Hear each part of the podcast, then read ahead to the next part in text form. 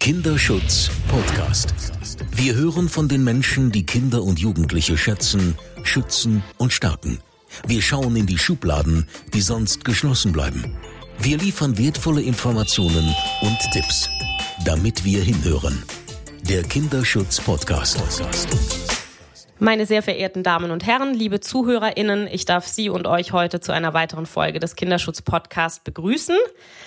Diese Folge hier ist Teil der Serie Kinderschutz im Familienrecht. Und ähm, wir werden uns gar nicht so viel mit dem, wie es eigentlich, wenn es gut läuft, läuft, äh, auseinandersetzen, sondern eben mit den Punkten, die leider noch schieflaufen im deutschen Familienrecht. Ähm, bei mir zu Gast heute ist Carola Rosenberg. Sie ist Familienrechtsanwältin, beziehungsweise ganz genau Fachanwältin für Familienrecht tatsächlich auch. Und ähm, ich möchte an dieser Stelle nochmal ganz klar sagen, es geht hier nicht um Bashing, es geht hier nicht darum, alle grundsätzlich fertig zu machen. Wir wissen, dass wir sehr, sehr gute, sehr engagierte Menschen in Behörden und Justiz haben in Deutschland. Ähm, und wir wissen auch, dass es Kinder gibt, die aus sehr guten Gründen aus ihren Haushalten, aus ihren Familien rausgenommen werden müssen. müssen. Darum geht es heute hier nicht. Wir sprechen heute über Fälle, in denen der Staat versagt im Schutz von Kindern. Und wir sprechen darüber, ähm, was einfach jetzt aktuell alles schief läuft in unserem sogenannten Rechtsstaat. Und vielleicht ähm, hört ja der ein oder andere mit, der ähm, inspiriert ist, sich darüber auch auszutauschen. Denn leider sind Politik und Gesellschaft noch nicht so weit zu sagen, ja, wir haben hier wirklich ein Problem. Carola, herzlich willkommen. Hallo Sonja, vielen Dank. Wir kennen uns ja jetzt schon eine Weile. Wir haben uns über den Kinderschutz kennengelernt. Ich glaube sogar zuerst über Social Media und dann in echt, wie das halt heutzutage ist. Und wir haben auch schon einige Fälle zusammen, ähm, also emotional durchgestanden zusammen. Und ähm, ja, vielleicht möchtest du einfach mal erzählen, also du bist, du machst natürlich auch normale Fälle ohne Gewaltkontext.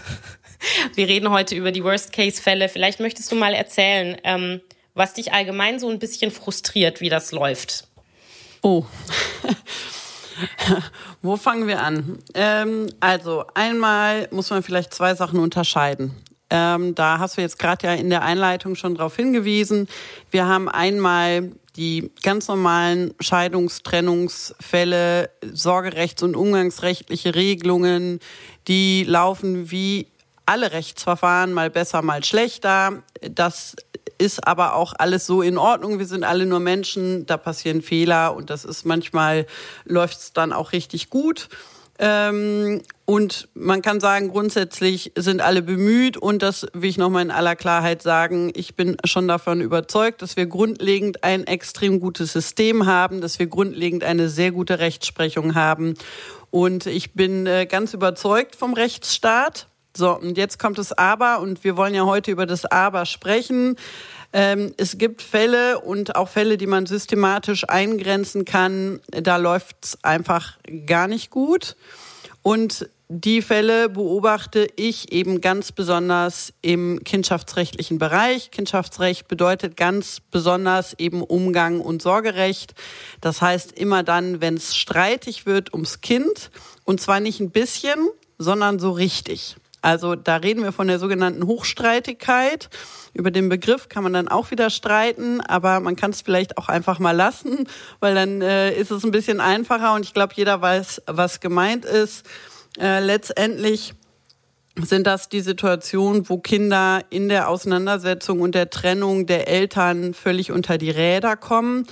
Und da gibt es natürlich auch verschiedene Konstellationen. Ich denke, da wirst du auf äh, das ein oder andere nochmal eingehen und nochmal nachfragen. Ähm, wenn du fragst, was mich da besonders stört, dann kann ich da eine ziemlich klare Antwort drauf geben. In meinen Augen ist das in allererster Linie die Fort- und Ausbildung im kindschaftsrechtlichen Bereich. Du weißt, ich sage immer aus Anwaltssicht oder auch aus ähm, professionell beteiligten Sicht ist Kindschaftsrecht total unsexy. Das ist wahnsinnig viel Arbeit, emotionaler Ballast für sehr wenig Geld, jedenfalls wenn man das äh, für die gesetzlichen Gebühren macht. Und viele, ähm, die in diese Fälle verstrickt sind, sind natürlich auch auf staatliche Unterstützung angewiesen. Das heißt, Da kommt man ganz schnell in so eine Abwärtsspirale rein. Das ist das eine. Und was damit zusammenhängt, ist dann natürlich auch die Bereitschaft, sich fortzubilden, die Bereitschaft in Fortbildung zu investieren. Wenn das dem Lohnerwerb dient, ist natürlich jetzt auch nicht so ganz riesig, wenn man da einfach nicht so wirklich gut mit verdienen kann. Ja, oder wenn zumindest der Glaubenssatz besteht, dass man da nicht so gut mit verdienen kann. Sondern was dann passiert, ist auch ganz klar, wenn das Ganze dann vor Gericht geht und es heißt, naja gut, hier haben wir ja einen Amtsermittlungsgrundsatz, das heißt letztendlich ist das Gericht und das Jugendamt, die sind da ja erstmal in der Pflicht äh, zu gucken, wer hat denn da recht und was ist denn jetzt das Beste fürs Kind. Und dann ist es natürlich so, dass man aus Anwaltssicht sich auch erstmal ein bisschen gemütlich machen kann und gucken kann, was die da alle so sagen. Und was dabei rumkommt, ist am Ende eine Bauchgefühlsrechtsprechung. Und das ist ein Problem. Weil dann basiert die Entscheidung, die da möglicherweise am Ende bei rauskommt, auf Stereotypen, auf was glauben wir denn mal und auf dem Bauchgefühl. Und dann hat man es mit gesellschaftlich problematischen Strukturen zu tun, die Glaubenssätze beeinflussen. Und dann hat man nicht mehr eine klare Rechtsprechung, die auf erprobten und ja vorhandenen Strukturen besteht, sondern dann hat man eine Rechtsprechung, die auf Glauben, Meinen, Fühlen besteht. Und ja, also da hat mein Vater schon immer gesagt, glauben kannst du in der Kirche. Ne? Vor Gericht ist es halt schon besser, wenn man da auch mit der entsprechenden Rechtsprechung arbeitet und da die, die zweite Ebene, die ich da problematisch finde, ist, wenn man auch bereit ist, sich juristisch kritisch mit zum Beispiel Erkenntnissen von psychologischer Begutachtung auseinandersetzt, wenn man auch da in Weiterbildung investiert, ja, wenn man sich klar macht, dass unlogische Ergebnisse von Gutachten auch möglicherweise damit zusammenhängen können, dass hier nicht sauber gearbeitet wurde und nicht blind vertraut, was der oder die Sachverständige sagt. Das sind immer so die Konstellationen und Situationen, wo es in meinen Augen wirklich zu Missständen kommt, die strukturell bedingt sind. Ich werde auf dieses Thema Sachverständigen, da werde ich, glaube ich, auch in einer eigenen Folge noch drauf eingehen. Ähm, wir wissen das ja, es gibt solche und solche. Es gibt ähm, familienrechtliche Gutachter, die phänomenal gut und am Kind orientiert arbeiten und nach State of the Art äh, Traumatologie und Psychologie included. Und dann gibt es die, ja, die, wie du auch sagst, ne, sehr viel auch mit Bauchgefühl und dann wird mal geguckt, wie, wie ist denn die Mama drauf, wie ist der Papa drauf und dann wird irgendwie random einfach äh, gesagt, das und das ist jetzt das Beste fürs Kind und ähm, wenn dann natürlich die Richter, die da sitzen, nicht wissen, dass das so ist in der Praxis, dass die Sachverständigen so und so sein können und denken sich, ja gut, das ist ja der Profi, ne? Und in anderen äh, Rechtsbereichen haben wir, was weiß ich, ich, ich sag's, ich vergleiche es immer mit dem Kfz-Sachverständigenrecht. Da ist, da gibt's ja sogar ein eigenes Gesetz für und das ist alles genau geregelt, wie die sich fort- und weiterbilden müssen und pipapo für Autos, ja. Und für Kinder haben wir das nicht. so, und wenn das die Richter nicht wissen, dann verlassen die sich da drauf dann im, äh, im schlimmsten Fall und sagen einfach, ja, was da drin steht, machen wir. Kleine Side Note, dein Vater ist Richter außer Dienst, deswegen gerade dein kleiner Hint hier auf deinen, auf deinen Vater. Die Bauchgefühlrechtsprechung. Es ist ja so, jetzt haben wir ja eigentlich sehr gute Gesetze, das sagst du ja auch immer wieder. Und wir haben die UN-Kinderrechte-Konvention und wir haben die Istanbul-Konvention. Ähm, wie kann es denn sein? Du sagst selber, du glaubst eigentlich an diesen Rechtsstaat, aber wie zur Hölle kann es sein, dass wir diese guten Gesetze haben, die Opfer von Gewalt eigentlich auch schützen sollten und in der Praxis das so oft ähm, einfach nicht gemacht wird. Also nehmen wir das Recht auf gewaltfreie Erziehung. Das besteht seit dem Jahr 2000. Jetzt mittlerweile sollte es überall angekommen sein. Wie kann es sein, dass im Jahr 2023 immer noch Richter hingehen und glauben, dass es völlig legitim ist, Gewalt gegen ein Kind anordnen zu lassen und es mit Zwang aus einer gesunden Bindung herauszutrennen? Was ist da los? Ja, das sind tatsächlich ja zwei Fragen sozusagen in einer. Die, ich gehe mal auf den zweiten Teil zuerst ein. Wie kann das sein, dass Kinder quasi gegen ihren Willen gewaltsam aus Familien rausgenommen werden oder Familienkonstellationen rausgenommen werden? Da gibt's natürlich zwei Antworten drauf. Ja, also die eine Situation ist die, die rechtsstaatlich eigentlich genau das Ziel verfolgt, Kinder zu schützen, weil man kann sich ja jetzt eine Vielzahl von Situationen ausdenken, in denen das Kind ähm, vielleicht nicht die Problematik übersehen kann, dass es in, dass sein Wohl und seine Entwicklung und seine Gesundheit hier in total in großer Gefahr sind. Ja, so und dann hat man natürlich die Situation, dass man eine zwangsweise in Obhutnahme hat, die absolut nicht schön ist und ähm, die auch an sich problematisch ist. Da redet man dann auch über sekundäre Traumatisierung. Ja, und das ist, wenn man es eben rechtlich sauber macht, auch im Rahmen der Verhältnismäßigkeit zu überprüfen, ob das wirklich die Situation schlimm genug in Anführungsstrichen ist, ja, ähm, so bitter das ist um dieses Risiko der sekundären Traumatisierung zu rechtfertigen. So. Und da komme ich jetzt wieder zurück auf die Frage, wie kann das sein, dass die Einschätzungen, wenn man da selbst mit, ich sag mal, mit einem gesunden Menschenverstand draufschaut, ja, dass da eine Situation ist, wo das Kind offensichtlich gut entwickelt ist und es möglicherweise Probleme zwischen den Eltern gibt. Das sind ja so Situationen, ja. Und ähm, dann ähm, entweder gewaltsam vom einen Elternteil zum anderen ähm, verbracht wird, ähm, die die zwangsweisen Umplatzierungen oder auch in Obhutnahmen und so weiter und so fort, ähm, was man da an unschönen Dingen erlebt. Und da, ehrlich gesagt, kann ich nur wieder auf Antwort eins zurückkommen. Ohne Aus- und Fortbildung sind alle professionell Beteiligten völlig abhängig von dem, was sie glauben, was sie sehen, was sie meinen und was sie fühlen, ja, ohne dass es einen ohne dass es einen Mehrwert hat, indem man wirklich das auch noch mal sich auseinandersetzt. Ja, was sind denn die einzelnen Schritte? Wenn man jetzt Recht spricht und in der Rechtsprechung aktiv ist, sei es als Richter, sei es als Anwalt, sei es, sei es als Verfahrensbeistand oder äh, Beteiligte oder beteiligter Jugendam Jugendamtsmitarbeiter, dann bin ich der Überzeugung, muss man sich mit genau diesen Fragen, mit einer ähm, mit einer Bewertung der Situation und Abwägung von Geeignetheit des Mittels. Ja, was ist das mildeste Mittel?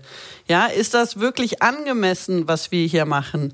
Auseinandersetzen und dann muss man sich eben, das hängt ja häufig zusammen, auch ich muss da nochmal drauf zurückkommen, mit gutachterlichen Empfehlungen und dann muss man sich auch kritisch damit auseinandersetzen, verstehe ich, wie ein Psychologe oder eine Psychologin diese, ähm, diese Aktion rechtfertigt.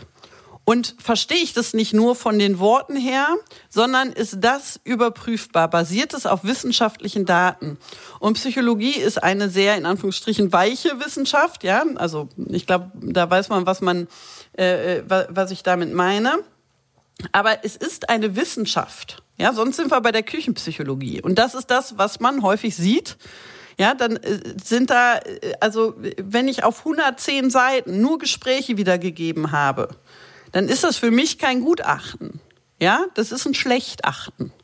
Das ist einfach, das ist ein Sprachprotokoll. Das, das hat mit einer wissenschaftlichen Erkenntnis einfach nichts zu tun. Ja, und es ist, es gab ja zwei ähm, ähm, zwei Entwicklungen, jeweils die Entwicklung der Mindeststandards für familienpsychologische Gutachten 2015, 2019.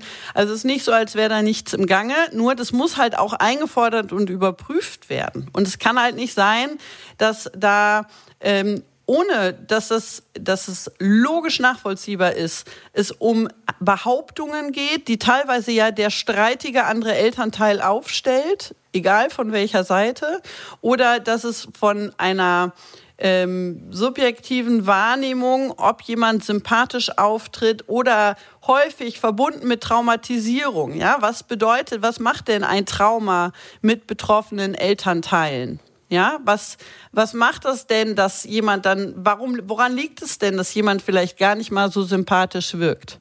Ja, warum sitzt ein Opfer oder eine Betroffene von Gewalt nicht die ganze Zeit weinend in der Ecke? Ja, ich glaube, das war tatsächlich der erste Post, über den wir übrigens Kontakt hatten. Da hatte ich unter, äh, da hattest du dich irgendwann mal drüber aufgeregt, dass man als Betroffener äh, ähm, die Betroffenheit abgesprochen bekommt, wenn man nicht die ganze Zeit heulend auf der Brücke sitzt. Und äh, da haben wir, haben wir schon festgestellt, dass wir manchmal den gleichen schwarzen Humor entwickeln können. ja, da klingelt was. Das stimmt. Ja, das stimmt absolut. Genau. Und dann wird das bei Kindern ja dann auch nicht erkannt. Also auch in dieser richterlichen Anhörung, ne? wenn das Kind dann plötzlich sich sehr sortiert ausdrückt und ähm, zu beiden Elternteilen irgendwie wirkt ganz okay und dann, wenn dann ein Richter noch nie was von instinktiver Täuschung gehört hat, dann, also in einem Umgang, dann, dann ist das halt ein Problem, ja. Ähm, und auf der anderen Seite, ich finde das so wichtig, dass du das gerade nochmal angesprochen hast, ne? Wie, also wie dieses, auf der einen Seite, wie, wie verhalten sich denn Opfer? Und ja, auch als äh, starke, unabhängige Frau kann man äh, Gewalt erlebt haben und man kann sich trotzdem gut ausdrücken. Also ne, ein Gewalterlebnis äh, sorgt ja nicht dafür, dass man jetzt an Intelligenz einbüßt oder irgendwas. So, du kannst dann trotzdem da stehen und auch gut sprechen. Und auf der anderen Seite, und das wissen du und ich auch sehr gut, haben wir auch die Menschen, die sich mitten in dieser krass traumatischen Phase noch befinden und die dann super anstrengend sind und wenn man es böse sagen will, hysterisch, ne, oder die irgendwie, ja, die halt nicht so sympathisch rüberkommen und dann aber eben auch zu sagen, nee, das bedeutet nicht, dass die Person erziehungsunfähig ist, das bedeutet, dass die Person einfach gerade im Überlebensmodus ist, super viel Stress hat, nicht weiß, ob sie ihr Kind schützen kann und dann ist es eben auch verständlich, wenn so jemand sich dann eben nicht sortiert und rational vor Gericht gibt, sondern eben ja, durcheinander ist. Wer wäre das nicht? Wenn man, wenn, wenn bei mir die Gefahr bestände, dass man mir meine Kinder wegnimmt, dann, dann weiß ich nicht, wie sortiert ich noch drauf wäre. So. Also selbst wenn man, da, da kann man noch viel niederschwelliger anfangen, ja, weil selbst wenn es nur um eine, in Anführungsstrichen, einfache Trennungssituation geht, ja, sagen wir mal, der, der, der Vater hat sich getrennt, die Mutter ist jetzt da mit den, mit den Kindern und überlegt, wie soll es jetzt weitergehen. Ich habe das schon so oft erlebt, dass dann überlegt wird, okay, jetzt ziehe ich erstmal zurück zu den Eltern. Ach nee, jetzt habe ich aber ein Stellenangebot äh, an der Grenze zu Dänemark.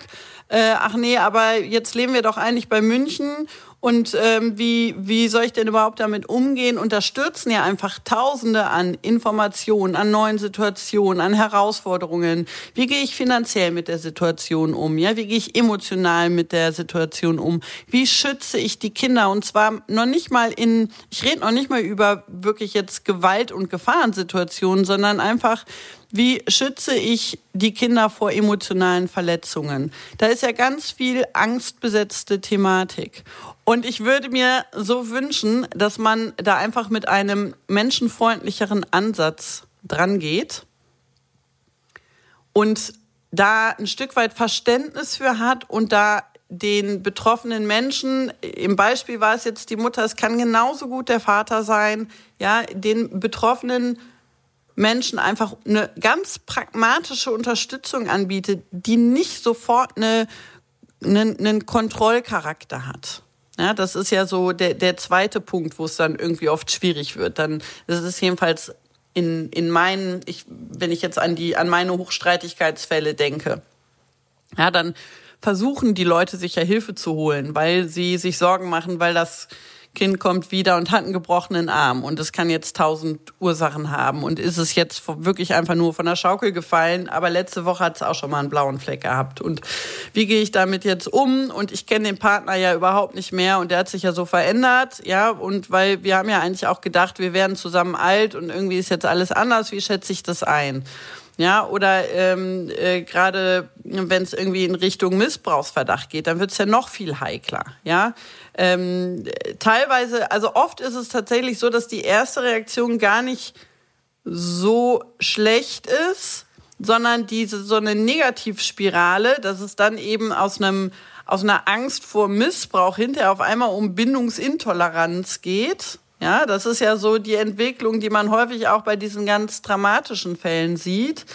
Ähm, ich glaube, dass man da, wenn man da frühzeitiger ansetzt, oder ich glaube das nicht nur, das ist meine Erfahrung. Wenn man, wenn, wenn man früh genug da in diesen Fall reinkommt und beraten kann und sagen kann, okay, das ist jetzt ein relevanter Faktor und das ist kein relevanter Faktor und die Menschen einfach mehr begleitet darin, mit der Angst umzugehen, mit der Trennungssituation umzugehen und das einfach ähm, in ein, ein Gesamtbild betrachtet, dann kommt es meiner Erfahrung nach auch überhaupt nicht zu der Notwendigkeit, irgendwelche super massiven, in meinen Augen kindeswohlgefährdenden Hardcore-Maßnahmen zu machen und die Kinder irgendwie mit äh, Polizeieinsatz irgendwie aus einem Haushalt rauszuziehen, wo sie eigentlich ganz gut aufgehoben sind und sich auch gut entwickeln. Ich, jetzt weiß ich nicht, wer, mit, mit welchem Punkt ich zuerst anfangen möchte, mit der Bindungsintoleranz. Nein, wir machen erstmal Fallbeispiel. Wir wollen ja die Leute auch noch mal kurz mitnehmen ähm, in so einen konkreten konkreten Fall. Du hast einen, der ist schon abgeschlossen. Äh, die Kinder sind mittlerweile auch erwachsen. Möchtest du einmal erzählen, ähm, ganz grob, was da Sache war? Ja, das kann ich machen. Ähm, letztendlich über den Fall, den wir, über den wir eben gesprochen haben, das ist ähm, in aller Ausdrücklichkeit ein alter und abgeschlossener Fall. Also ich halte das auch das nochmal so als Hinweis, vielleicht auch als Tipp für den einen oder anderen, so dass ich nie aktiv über laufende Fälle spreche, also in ganz, ganz, ganz großen Ausnahmen mal, ähm, meiner Erfahrung nach geht es immer nach hinten los. Das ist fast nie eine gute Idee. So, dieser Fall ist, ähm, ist abgeschlossen. Da ist auch, sind, das ist jetzt äh, Ende gut, alles gut. Das war aber lange Zeit nicht der Fall. Da ging es darum, dass zwei Kinder immer wieder von der Gewalt des Vaters berichtet haben. Und der Vater war ein sehr erfolgreicher, gut situierter Mann, der sehr gut auftreten konnte, sehr eloquent war und der das immer abgestritten hat.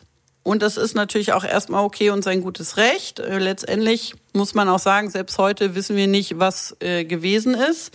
So, die Kinder haben allerdings sehr detailliert und wenn man sich ein bisschen mit Glaubhaftigkeitsbeurteilungen auseinandersetzt, dann weiß man, dass das ein wesentlicher Faktor ist. Sehr detailliert ähm, ausdrücken können und auch mitteilen können, Situationen schildern können, in denen die Stimmung von ähm, ich bin eloquent und ähm, total gut drauf zu cholerisch und ich bin gewalttätig ähm, und ähm, mir rutscht die Hand aus. Das ist ja auch so ein gern genommenes Beispiel. Äh, da konnten die Kinder diverse Beispiele für finden. Die sollten trotzdem zum Umgang gehen. Die wollten das unbedingt kein bisschen. um es mal so auszudrücken. Unbedingt kein ein, bisschen. Unbedingt kein bisschen ist ein Zitat. Wie machen wir das denn? Ich will das unbedingt kein bisschen. Ähm, so, und dann wurde das halt trotzdem versucht. Auch bis dahin gehe ich noch mit, weil ich finde auch, ne, so um, um mal so in die in das Gegenbeispiel zu gehen, ähm, immer gleich die Hände in den Schoß zu legen, obwohl gar nichts vorgefallen ist, finde ich auch nicht so das Gelbe vom Ei. Und äh, das wäre jetzt fast noch eine eigene Folge. Da kann man noch mal im Detail drauf eingehen. Äh, das ist sozusagen die andere Seite der Medaille. So in der Situation wollten die Kinder das aber partout nicht. Dann wurde das versucht und dann haben die Kinder auch bei diesem Versuch komplett verweigert. Und dann ist das von da an völlig durcheskaliert, weil die Kinder sind wirklich geflohen. Ja, also die haben alles versucht, um aus diesem Raum rauszukommen. Die sind aus dem Fenster geklettert. Ähm, äh, die haben die Türe zugehalten. Ähm, beim nächsten Versuch sind die aus dem Auto gesprungen, aus dem fahrenden Auto gesprungen, um, um abzulaufen. Also der Widerstand war wirklich ganz, ganz, ganz massiv. So, und das wurde alles in jedem Detail der Mutter angelastet und ihrer Bindungsintoleranz. Wo man jetzt mal ganz im Ernst wirklich mal ein Fragezeichen dran machen kann, weil ich denke immer, Leute, also Manipulation funktioniert, Manipul Manipulation existiert. Aber ich denke immer, also Manipulation in diesem Detailreichtum, in dieser Kreativität und Fantasie, also da wird es irgendwann ein bisschen schwierig. Ne? Also und auch da gibt's Rechtsprechung zu, ja, die sagt, äh, ab einem bestimmten Punkt ist auch der manipulierte Kindeswille, also selbst wenn wir das mal unterstellen würden und man höre bitte jetzt den Konjunktiv, ähm, muss man ja irgendwann sagen, was ist denn jetzt hier die Lösung? Und in dem Fall waren Gericht und Jugendamt der Meinung, dass die Lösung ist, die Kinder nun gewaltsam dem bösartigen Einfluss der Mutter zu entziehen. Dann wurden diese Kinder zuerst zum Vater gebracht. Daraufhin sind sie, oh Wunder, oh Wunder, dort auch jede Nacht wieder abgehauen, von der Schule nicht mehr zurückgekommen, waren ununterbrochen abgängig. Dann sind sie in ein Heim gekommen um. Logisch. Also, ja, ich lache nicht, weil es lustig ist, sondern weil es so absurd ja. ist. Ist es auch, ja. Ja? ja. Äh, da muss man doch wirklich einfach mal ein dickes, also da muss ich nicht Jura für studieren, um zu verstehen, dass das irgendwie nicht so eine richtig coole Idee ist. Dann sind die in Heim gekommen, sind aus dem Heim natürlich auch wieder abgehauen. So, die wollten sich das nicht gefallen lassen. Und ehrlich gesagt, also Chapeau vor diesen Kindern, die haben wirklich gekämpft. Ja, so, am Ende des Tages, ähm, nach vielen, vielen Verfahren. Ich glaube, wir haben insgesamt 18 Monate gebraucht und ich bin sehr spät erst in dieses Verfahren. Das lief da schon, ich glaube, zwei Jahre, als ich das, äh, als das Verfahren bei mir war. Wir haben nochmal 18 Jahre, äh, 18 Monate gebraucht, ähm, um dann irgendwann dafür zu sorgen, dass diese Kinder einfach ganz in Ruhe aufwachsen dürfen und da muss man wirklich mal sagen, wenn Kinder aus welchem Grund auch immer eine Person, und mir ist völlig egal, ob das jetzt ein anderer Elternteil ist, ob das die Oma ist oder ob das der Lehrer ist. Und aus welchen Gründen ist mir auch erstmal egal. Wenn es eine Person im Leben der Kinder gibt, die die Kinder so massiv mit aller Gewalt und auch außerhalb des Einflusses ähm, der, der mm, vermeintlich bindungsintoleranten Mutter völlig ablehnen, dann ist es mir ein Rätsel, warum das noch wirklich 18 Monate gedauert hat, wo die Kinder so, so, so kämpfen mussten, ähm, dass, ja, also da, da fällt einem einfach nichts mehr zu ein. Ne? Und es war ein extrem aufwendiges Verfahren, mit äh, das, das uns sehr viel Nerven gekostet hat. Und an der Stelle kann man auch noch mal einwerfen, einwerfen. So ein Fall ist ja auch das perfekte Beispiel dafür, warum dann solche Fälle, die dann auf Prozesskostenhilfe zu machen, wo du dann einmal deine, ich weiß nicht, wie viel, ein paar hundert Euro es sind, und die sollen dann für 18 Monate reichen, quasi. Das ist auch absurd. Ja. Das nur am ne, Rande. Genau, also da, da genau. schließt sich der Kreis so ein bisschen, ja. Und das ist, das war eben auch nur zu schaffen mit, mit wirklich vielen Stunden Arbeit, die wir da rein investiert haben, ja, mit einer Kombination aus ähm, ganz viel psychologischen Fakten, psychologischer Recherche, aber natürlich auch ganz viel Rechtsprechungsrecherche mit Strategien, mit also mit dem vollen Programm. Und das volle Programm wird dann ja auch gerne uns Anwälten, äh, die in dem Bereich gerade spezialisiert im Kindschaftsrecht unterwegs sind, auch gerne mal vorgeworfen, ja, weil wir ja Strategien entwickeln. Das kann ich absolut nicht nachvollziehen, muss ich ganz ehrlich sagen. Sicherlich gibt es in jedem Beruf schwarze Schafe, aber man muss mal ganz ehrlich sagen, warum soll man denn bitte keine Strategien entwickeln und zwar am besten lösungsorientierte, so dass es am besten der kompletten Trennungsfamilie und vor allem den Kindern im oder spätestens mit Ende des Verfahrens gut geht. Das finde ich eine total gute Geschichte und ähm, das ist auch noch mal so eine mm, so eine Geschichte im Strafrecht ist anwaltliche Arbeit völlig normal. Ja, also dass ein, dass ein ein Anwalt einem Beschuldigten rät, pass mal auf, jetzt hältst du mal die Klappe, ist ziemlich normal, ist eigentlich so das Einmaleins des Strafverteidigers.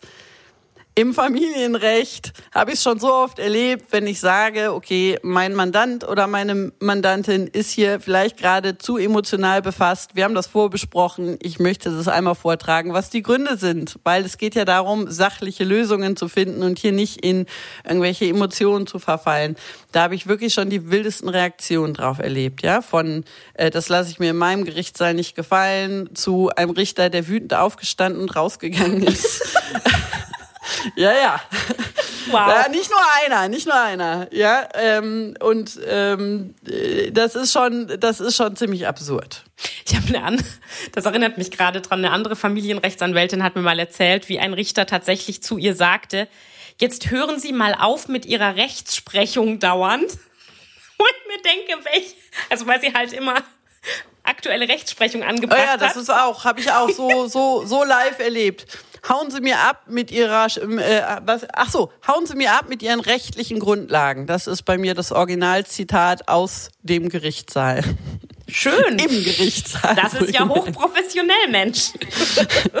ja, also wie gesagt, im Kindschaftsrecht, das ist natürlich, wie gesagt, einmal hat man das Problem Aus- und Fortbildung, Kindschaftsrecht, Familienrecht allgemein, aber Kindschaftsrecht im Besonderen wird nirgendwo ausgebildet und gelehrt, weder im Studium noch in der Fachanwaltsausbildung. Also Das ist noch trauriger. Sorgerecht und Umgangsrecht kommt davor.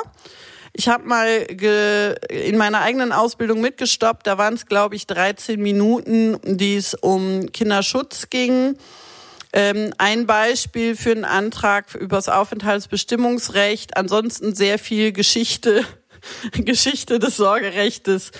Und Umgangsrecht war letztendlich die Empfehlung, dass das ja Amtsermittlungsgrundsatz ist und man nur auf, darauf achten muss, mh, dass das Ganze Ordnungsmitteln zugänglich ist, was ja tatsächlich nicht falsch ist. Nur die Problematik in diesen Verfahren ist halt weitaus komplexer als diese drei sicherlich korrekten, aber sehr kurz gefassten Problemen. Und auf Weiterbildungen, ähm, ein schönes Zitat, was ich auf einer Weiterbildung mal gehört habe, war, keine Sorge, meine Damen und Herren, ich werde Sie jetzt nicht äh, mit Kindschaftsrecht bestrafen. Ich weiß ja, die sorge- und umgangsrechtlichen Fälle, äh, die kosten Sie Geld, die bringen Ihnen kein Geld. So, das sagt eigentlich schon alles aus. Da weiß man schon, alles klar, keine weiteren Fragen, euer Herren.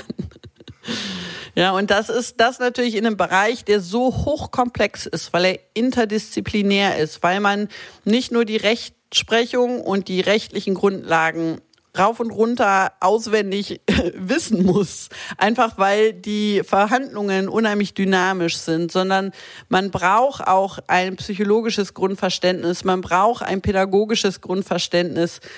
Das ist nichts, was in 13 Minuten mal eben zu besprechen ist.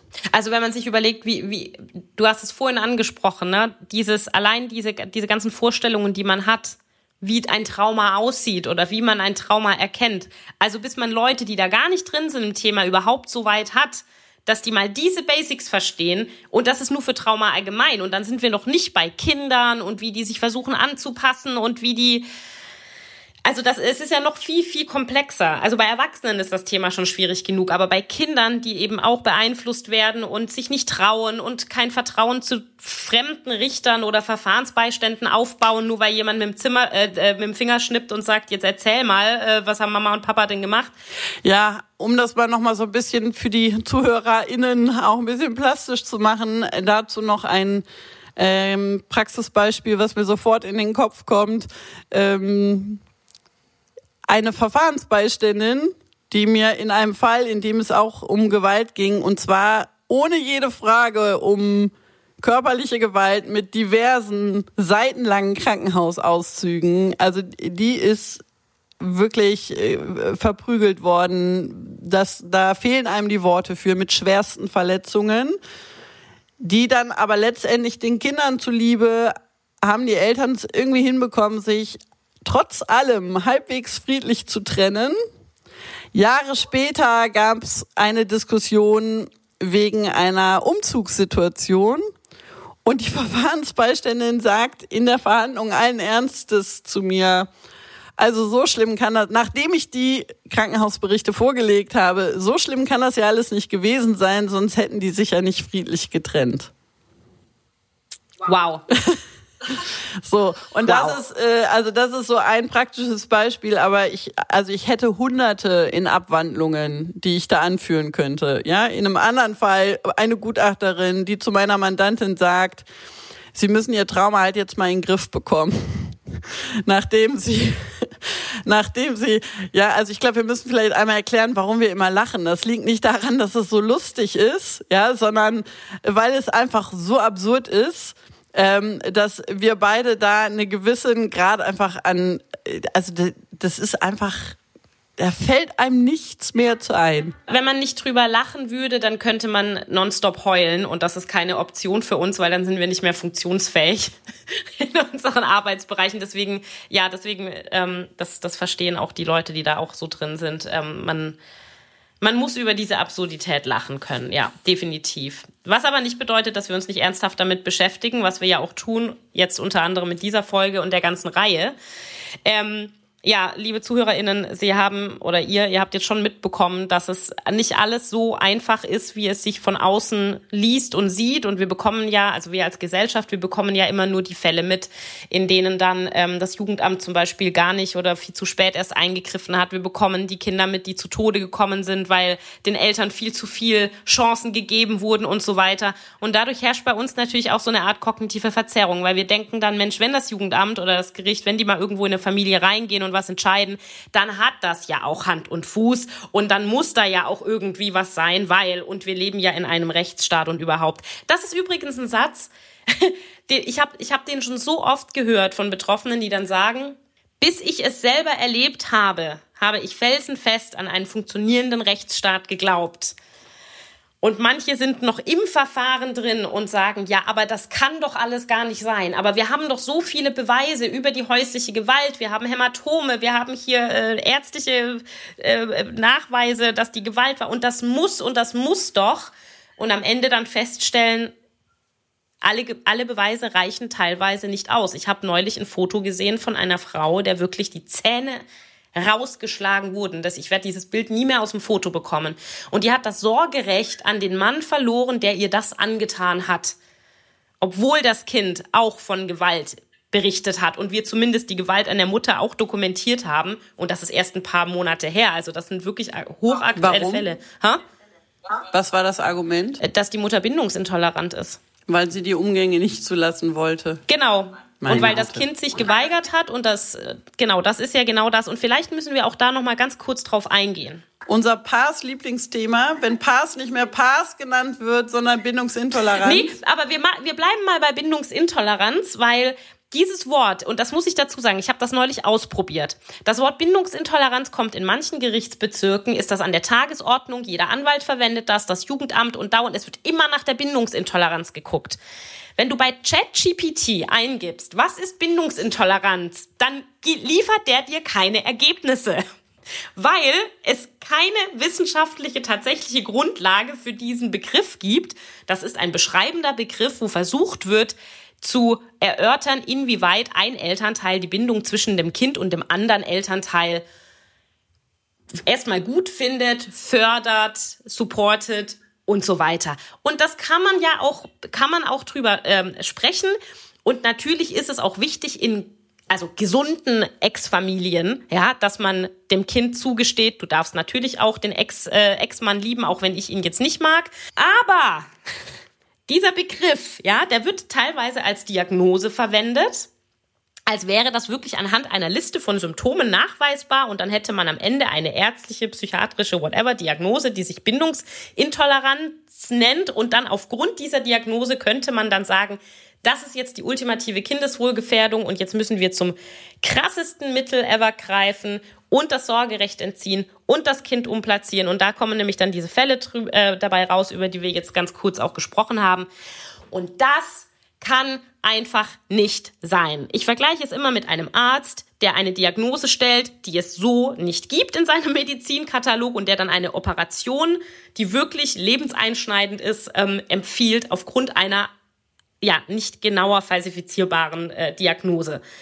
Der würde sofort seine Zulassung verlieren und im äh, in diesem kindschaftsrechtlichen ganzen System ja wird die ganze Zeit mit diesem Begriff um sich geworfen.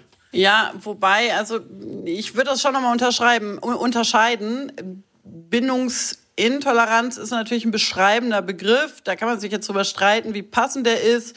Manchmal ist auch die Rede von Bindungsfürsorge. Ja, das finde ich, also finde ich tatsächlich auch ein bisschen besser von der, von der Beschreibung her. Und äh, ja, ich weiß, was du meinst mit, es wird benutzt wie eine Diagnose, so ne, nach dem Motto, ähm, äh, er hat Krebs, nein, er ist bindungsintolerant. Ähm, so, das, das funktioniert natürlich so nicht und das, das spielte auch, das spielte auch rein. Trotzdem muss man da natürlich nochmal unterscheiden zwischen dieser absoluten Pseudowissenschaft, ähm, die PAS, also da reden wir ja über Parental Alienation Syndrome, ähm, beinhaltet und einer Bindungsintoleranz, die schon als Begrifflichkeit in der Psychologie auch vorkommt und wo letztendlich, wenn es ordentlich gemacht wird, auch klar wird, was gemeint ist, weil das Bindungs, ich will es jetzt extra mal anders bezeichnen, bindungsunfürsorgliches Verhalten, ja, oder keine Bindungsfürsorge bei den Kindern auch zu massiven Problemen führen kann. Ja, und das ist wirklich, ich, ich sehe ja als Anwältin beide Seiten.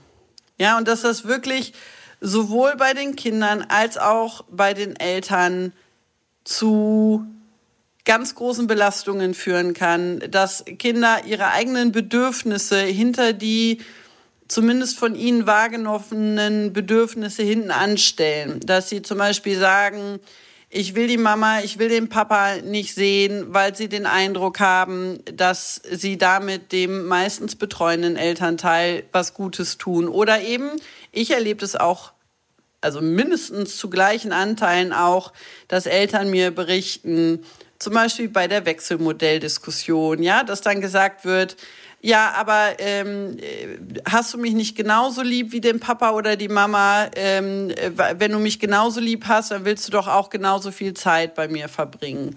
So, das sind natürlich, das ist das, was dann häufig als bindungsintolerantes Verhalten beschrieben wird. Das muss man natürlich differenzieren zu einer Diagnose. Nur man muss natürlich auch irgendwelche Worte verwenden können, um bestimmtes Verhalten einordnen zu können, gerade im juristischen Kontext. Von daher bin ich da immer ein bisschen vorsichtig mit, es gibt keine Bindungsintoleranz. Ich weiß, was mit der Aussage gemeint ist. Aber äh, man muss eben auch Worte finden für bestimmte Verhaltensweisen. Da bin ich ganz bei dir. Ich bin auch froh, dass wir das jetzt gerade auch so ein bisschen diskutieren, weil das ist ja auch in unserer Bubble ist das ja auch immer wieder Thema. Und ich bin ganz bei dir. Natürlich darf man mit Begrifflichkeiten Zustände beschreiben und sagen, okay, hier ist ein Problem. Und von mir aus ist es auch in Ordnung, wenn man sagt, hier, ich ähm, stelle dieses bindungsintolerante Verhalten fest und dieses Kind kommt jetzt einfach mal in eine Trennungs- und oder Scheidungsgruppe und lernt eben mit anderen betroffenen Kindern, dass es okay ist, Mama und Papa lieb zu haben, auch wenn die sich hassen. Ähm, das finde ich alles in Ordnung. Aber mein Hauptpunkt ist einfach immer der, wenn dann dieser Begriff, wie du, der einfach nur ein beschreibender ist, dann am Ende genommen wird, um wirklich das krasseste Mittel gegen Kinder anzuwenden, da bin ich halt raus. Ja, nee, da sind wir uns ja auch völlig einig. Ähm, das ist, das ist letztendlich, das ist auf den vermeintlich bindungsintoleranten Elternteil gezielt und aufs Kind geschossen der ist perfekt, der Satz. Auf das, auf das Elternteil gezielt und aufs Kind geschossen. Genau, ja, genau so ist es, ja. Ja, weil wer, wer trägt letztendlich die, die Konsequenzen daraus? Und wie gesagt, ich sehe natürlich immer mehrere Seiten. Ich begleite auch viele Eltern, die den Kontakt zu ihren Kindern und zwar Mütter und Väter. Das ist ja auch immer so eine Mütter versus Väter Diskussion. Das ist total ehrlich diese ganze Mütter gegen Väter Geschichte. Das ist das, was dem Kindeswohl am meisten abträglich ist in meinen Augen. Diese das Ne, natürlich, also kommen wir jetzt zu weit, natürlich gibt es gewisse strukturelle Probleme auf beiden Seiten und so weiter. Nur es, man, man muss auf die Sache und man muss auf die Kinder gucken. Ja, und äh, letztendlich gibt es, man muss sich immer klar machen, es gibt natürlich immer sämtliche denkbaren Konstellationen. Nur, und da gebe ich dir völlig recht, wenn da mit einer, schon mit der Haltung drangegangen wird, oh, Umgang funktioniert irgendwie entweder nicht oder rumpelig oder wie auch immer. Also ist die Mutter meistens ja äh, bindungsintolerant, das ist eine Kindeswohlgefährdung, also platzieren wir das Kind zum Vater um. Dann ist das eine sehr einfache Lösung vermeintlich für ein sehr komplexes Problem. Und das ist fast immer eine blöde Idee. Absolut. Richtig. Und ähm, ich finde einfach, es, ich finde es auch immer wieder so schockierend, dass so viele Menschen es offenbar für sinnvoller und erklärbarer halten, dass ein Elternteil bindungsintolerant ist, als einfach mal das für möglich zu halten, dass die Gewalt, von der das Kind berichtet, vielleicht tatsächlich auch einfach so stattgefunden hat. Also es stimmt natürlich, ich meine, du hast es auch schon gesagt, Kinder können manipuliert werden und das wissen wir, ich, ich nehme immer dieses fiese Beispiel, wenn wir uns streng religiöse Familien angucken, die manipulieren ihre Kinder auch hoch und runter. Also wenn wir es jetzt mal nur aus der wissenschaftlichen Perspektive angucken, dann gibt es kein, keine Beweise und dass, dass es irgendwie diese ganzen Konstrukte, diese religiösen Konstrukte tatsächlich gibt. Und trotzdem hast du Kinder, die felsenfest an Sachen glauben, ja, also ja, Manipulation funktioniert, klar, und die kann auch das ganze Leben auch negativ beeinflussen, aber selbst bei diesen religiösen Familien, oder nehmen wir ein anderes, nehmen wir, nehmen wir Familien mit rechtsradikalem Hintergrund, ja, nur weil die diese Ideologien zu Hause predigen, geht der Staat nicht hin und nimmt die Kinder aus diesen Familien, obwohl sie ganz krass manipuliert werden.